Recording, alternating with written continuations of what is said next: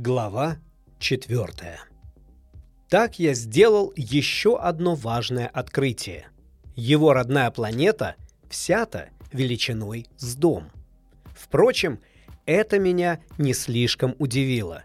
Я знал, что кроме таких больших планет, как Земля, Юпитер, Марс, Венера, существует еще сотни других, которым даже имен не дали – и среди них такие маленькие, что их и в телескоп трудно разглядеть. Когда астроном открывает такую планетку, он дает ей не имя, а просто номер. Например, астероид 3251. У меня есть серьезные основания полагать, что маленький принц прилетел с планетки, которая называется астероид B612. Этот астероид был замечен в телескоп лишь один раз в 1909 году одним турецким астрономом. Астроном доложил тогда о своем замечательном открытии на Международном астрономическом конгрессе, но никто ему не поверил. А все потому, что он был одет по-турецки. Уж такой народ эти взрослые – к счастью для репутации астероида B612, правитель Турции велел своим подданным под страхом смерти носить европейское платье. В 1920 году тот астроном снова доложил о своем открытии. На этот раз он был одет по последней моде. И все с ним согласились. Я вам рассказал так подробно об астероиде B612 и даже сообщил его номер только из-за взрослых. Взрослые очень любят цифры. Когда рассказываешь им, что у тебя появился новый друг, они никогда не спросят о самом главном. Никогда они не скажут, а какой у него голос, в какие игры он любит играть, ловит ли он бабочек. Они спрашивают, Сколько ему лет? Сколько у него братьев? Сколько он весит? Сколько зарабатывает его отец?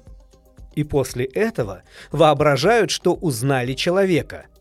Когда говоришь взрослым, я видел красивый дом из розового кирпича. В окнах у него герань, а на крыше голуби. Они никак не могут представить себе этот дом. Им надо сказать я видел дом за сто тысяч франков. И тогда они восклицают «Какая красота!» Точно так же, если им сказать «Вот доказательство, что маленький принц на самом деле существовал», он был очень, очень славный, он смеялся, и ему хотелось иметь барашка. А кто хочет барашка, тот уж, конечно, существует. Если сказать так, они только пожмут плечами и посмотрят на тебя, как на несмышленого младенца. Но если сказать им «Он прилетел с планеты, которая называется астероид B612», это их убедит, и они не станут докучать вам расспросами.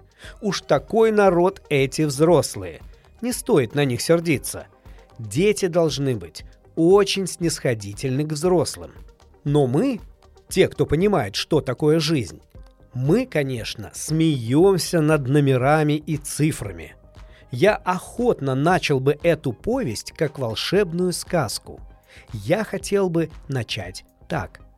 Жил да был маленький принц. Он жил на планете, которая была чуть побольше его самого. И ему очень не хватало друга – те, кто понимает, что такое жизнь, сразу увидели бы, что это гораздо больше похоже на правду. Ибо я совсем не хочу, чтобы мою книжку читали просто ради забавы. Сердце мое больно сжимается, когда я вспоминаю моего маленького друга, и нелегко мне о нем говорить. Вот уже шесть лет, как мой друг вместе с барашком меня покинул и я пытаюсь рассказать о нем для того, чтобы его не забыть. Это очень печально, когда забывают друзей. Не у всякого был друг, и я боюсь стать таким, как взрослые, которым ничто не интересно, кроме цифр. Еще и потому я купил ящик с красками и цветные карандаши. Не так это просто в моем возрасте вновь приниматься за рисование. Если за всю свою жизнь только и нарисовал, что удава снаружи и изнутри. Да и то в 6 лет. Конечно, я стараюсь передать сходство как можно лучше, но я совсем не уверен, что у меня это получится.